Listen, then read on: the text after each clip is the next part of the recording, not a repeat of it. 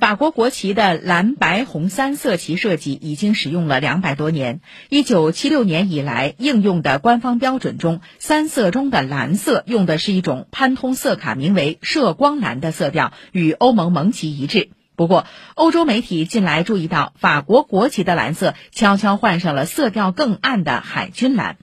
据报道，换旗色是法国总统马克龙的主意。国旗新颜其实是旧貌，最早源自法国大革命时期的三色旗。不过，各方都同意，法国国旗的蓝色虽然变调，但绝对没有反欧盟的意味。